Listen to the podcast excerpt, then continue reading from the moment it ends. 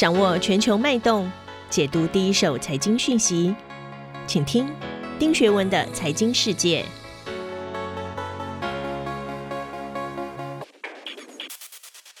大家好，我是丁学文，又到了每周一次，和大家一起看一看过去一周啊，全世界发生了什么样的重大的财经新闻。今天我选的两则新闻呢，第一则是十一月初，东南亚国协的秘书处发布通知，宣布呢，新加坡、泰国、越南、文莱、寮国、柬埔寨等六国，以及中国大陆、日本、纽西兰和澳大利亚完成了批准程序，已经越过门槛，RCEP 会在明年一月一号生效。我们要怎么看待？对台湾有什么影响？第二则新闻是十一月十九号啊，日本的新首相岸田文雄在内阁会议上敲定财政支出五十五点七兆日元的经济对策，这创了历史新高，也超越了二零二零年去年四月啊他提的经济对策的四十八点四兆日元。这个新首相表示啊，直接的经济效果估计相当于日本 GDP 的百分之五点六。为什么日本突然开窍了？日本现在的经济状况又怎么样呢？首先，第一则新闻我要引述的是 CNN 啊，它的标题写的是 RCEP 会于二零二二年，就是明年一月一号生效。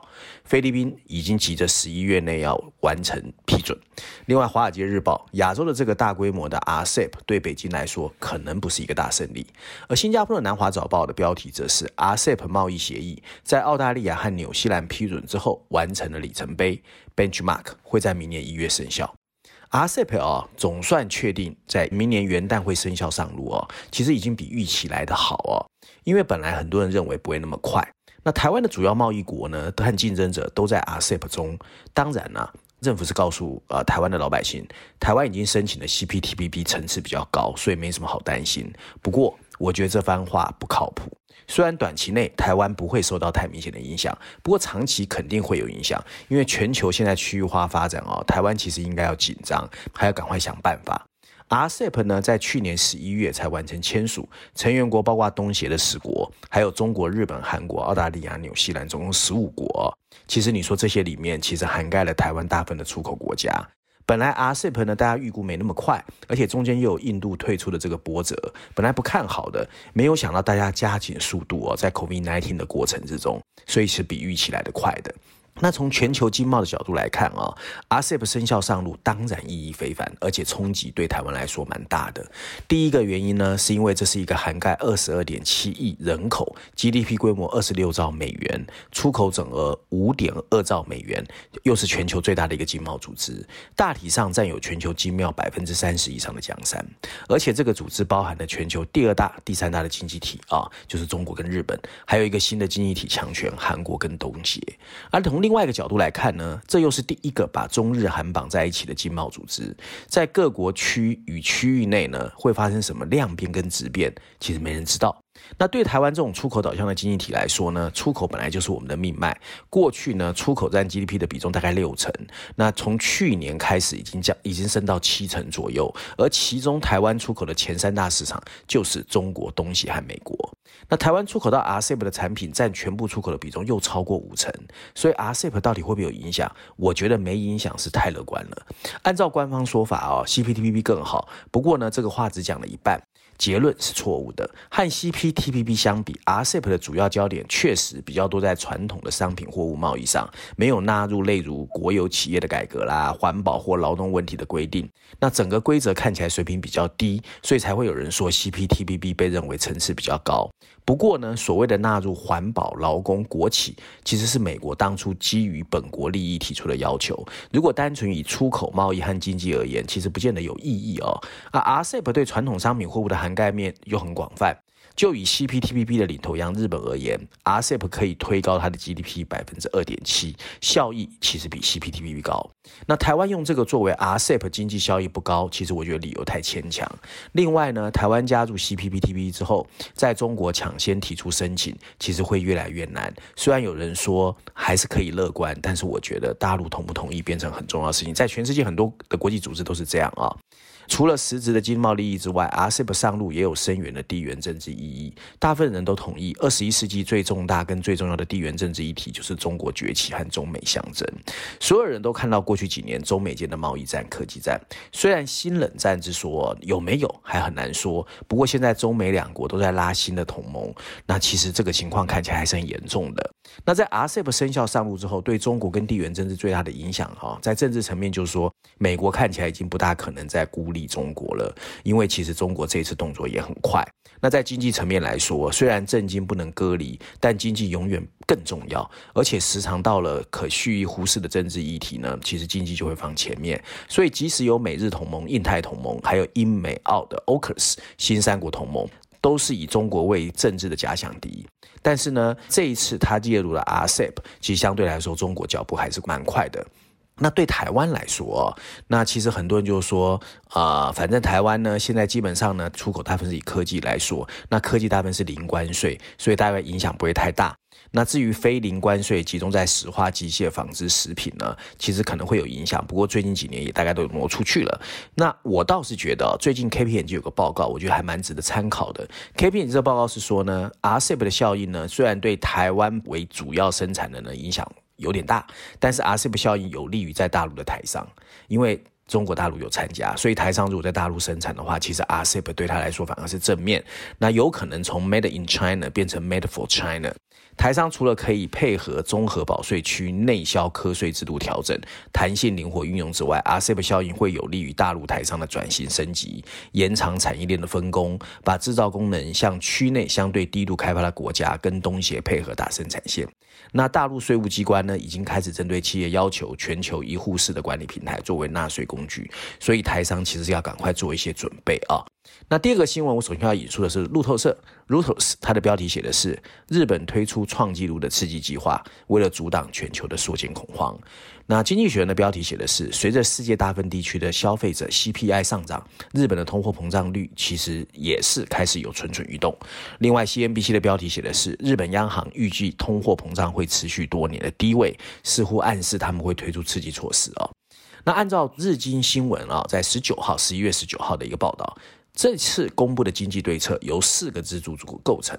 按财政支出来看，分配了二十二点一兆日元，用于防止新冠疫情的扩大。首先，九点二兆会用于啊跟新冠疫情有关的一些措施。除此之外，为了防止疫情蔓延，还会投入资金充实医疗体制。另外，强化经济安全保障，所以会扶持半导体生产。最后一个呢，就是扶持重要的技术的研发和使用化，争取今后确保五千亿日元的规模，为建设半导体和疫苗生产提供资源。那事实上，日本政府在十一月下旬就汇总了二零二零年度的补充预算案，也预计十二月中旬这个经济政策应该可以过。那通货膨胀在世界范围内其实都在飙升啊，我们谈过很多次，价格上涨现在已经超过了很多国家中央银行的目标。不过日本很特别哦，尽管日本长期以来都想引发通货膨胀，不过消费者物价拒拒绝让步。九月份他们同比只上涨了百分之零点二，而同期的通货膨胀实际下降了百分之零点五。而 Goldman Sachs 分析师预估哦，十月份甚至可能是负数的。那整个过去的十年，日本政策制定者几乎用上了经济学家所有的方法，要拉高物价。他们用低成本的资金刺激经济，在公共工程、财政刺激花费巨资，并把利率降到几乎可以免息借贷。二零一三年，当时新当选的首相安倍晋三甚至雄心勃勃地宣布，他要拉高日本的通货膨胀。而政府也在安倍上任之后，开始了大规模的货币和财政刺激，大量购买股票，降低利率，以其鼓励借贷，并为经济注入更多资金。不过，整个的情况呢，看起来好像表现没有太好。然后。安倍经济学还是有贡献，唯一的贡献就是说呢，政府终于发现可以在不引发通膨迅速上升的情况下，花费比他们以前更多的钱。另外一个结论很讽刺啊，就他们过去认为刺激增长所需的支出不够，可能还必须花费更多的支出，所以日本给了美国更多的自由实验啊，来做更大胆的措施。这就是美国为什么最近那么敢花钱的原因。那这到底怎么一回事啊？日本为什么不会受全球趋势的影响？日本最近公布的十月份生产物价指数上涨了百分之七点九 PPI，其实是一九八零年以来的，所以代表有进口成本的上升。不过 CPI 就是不涨，基本上呢，其实过去十年来几乎没有通货膨胀，这种建立的根深蒂固的预期，变成很多的企业不敢把成本转嫁给消费者。在十月份的新闻发布会上，日本的央行行长哦黑田东彦把这种不愿意归因于日本周期性通货紧缩养成的习惯，公司有充分的理由抵制涨价。上个礼拜哦，酱油生产商龟甲万就宣布，它的价格较二月份上涨四到十 percent。这样的事件在美国几乎不会被注意，但在日本竟然变成了全国新闻。另外一个关键因素就是日本的消费者哦，其实复苏乏力。今年第三季私人支出下降，现在比二零一九年的水平还要低百分之三点五。而耐用品支出是美国通货膨胀的主要来源，日本过去八年几乎持平。这表明，无论世界上其他地方价格上涨到什么程度，无论跟疫情相关的供给侧限制、需求侧的刺激，还是两者的结合，在面临数十年的低通货膨胀之后，看起来日本光靠宽松的货币其实是难以发挥作用的。现在的关键就在于，这些人实际上是由消费者花费，而不是储蓄。那么这些措施到底这一次的经济政策能不能行，就看日本的消费者愿不愿意花钱。要不然，日本有可能又是被通货膨胀遗忘的地方啊。那我倒是想在最后引述哦，在最近哦，就是今年八月十号，有一个由白方川明哦，其实是日本的第三十任的央行行长，就是二零零八年到二零一三年，他也是日本的经济学家，他出了一本书叫《动荡的时代》哦，他尝试分析日本陷入经济疲软迷失的二十年，到底这个迷失有多可怕，还有为什么啊？然后他按照一九九三年到二零零八年的数据，按当时的日元计算，从一九九三年以开始出现负增长算起哦，他发现。日本人的人均 GDP 平均增长率只有百分之零点零五，也就是说，日本经济在这十五年中基本上没增长。那么，为什么日本经济会发生这么大的问题？他整本书我写了很多，大家有空可以去看。不过，基本上我归纳哦，他说呢，他为了找更好的答案，他委托了原来的调查统计局局长早川英男，还有当时的调查统计局局长。啊、呃，叫做门间一夫一起进行研究，他们以现实数据、相关企业的大量信息、经济学中的增长理论什么的做的讨论。最后呢，他认为日本真正面临的挑战是人口老化很快，还有企业竞争力下降。这个我非常同意哦。在我年轻的时候，日本很多的品牌是不可一世的，现在很多品牌慢慢凋零。那企业竞争力下降，当然是因为技术进步的停滞，而技术的进步需要创新，人口老龄化又变成恶性循环。唉，我觉得日本其实说起来只能叹一口气。那照例，我今天要推荐一下《经济学人》的封面故事哦。这期《经济学人》的封面设计呢，直白而充满寓意。在黄色的封底前，我们看见是一座被一个人手脚贯穿的政府大厦。对的，那是一个表征权力已经膨胀过度的官僚体制或是政治人物的形象。上面一排黑色大字，这个大政府体制的回归，谈的是大政府的议题哦。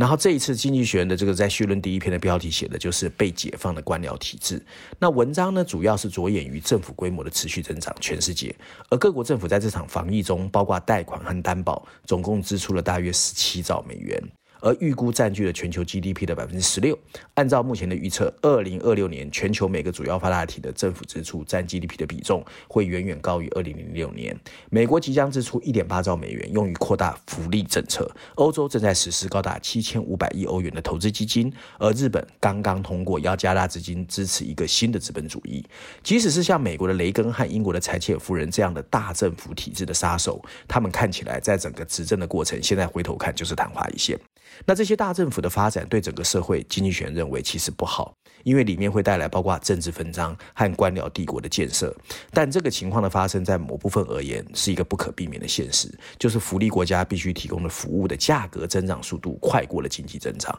更重要是因为选民想要的越来越多，政府只好变得越来越大。那就是更好的教育和医疗保健。为了跟上全球人口老化步伐的老龄支出，还有应对气候变化的各种行动，大政府体制看起来是欲罢不能。对我们来说，最重要的是必须能够辨识国家可以做什么，还不可以做什么，还要能够避免政府权力大到变成人魔不张。拥有一个好政府的获益非常巨大，不仅可以体现向近零碳排放的快速过渡，为老年人提供一个可持续的社会安全网，还可以让我们拥有一个更公平、更繁荣的社会。在二十世纪，古典自由主义曾经确保了政府的经济增长跟人类的进步相辅相成。在二十一世纪，我们希望也是这样。以上就是今天我想跟大家分享有关过去一周重要的财经新闻，希望大家喜欢。我们下次见。